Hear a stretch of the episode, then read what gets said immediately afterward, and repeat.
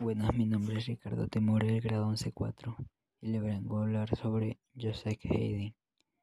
Joseph Haydn nació el 31 de marzo de 1732. Fue un compositor austriaco.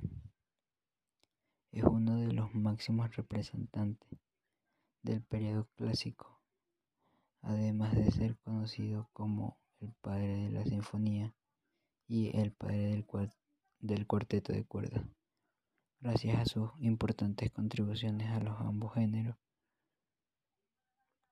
Falleció el 31 de mayo de 1809 a sus, a sus 76 años.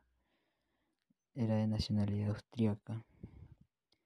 Sus géneros musicales eran música clásica, el clasicismo musical, la ópera y la sinfonía, etc.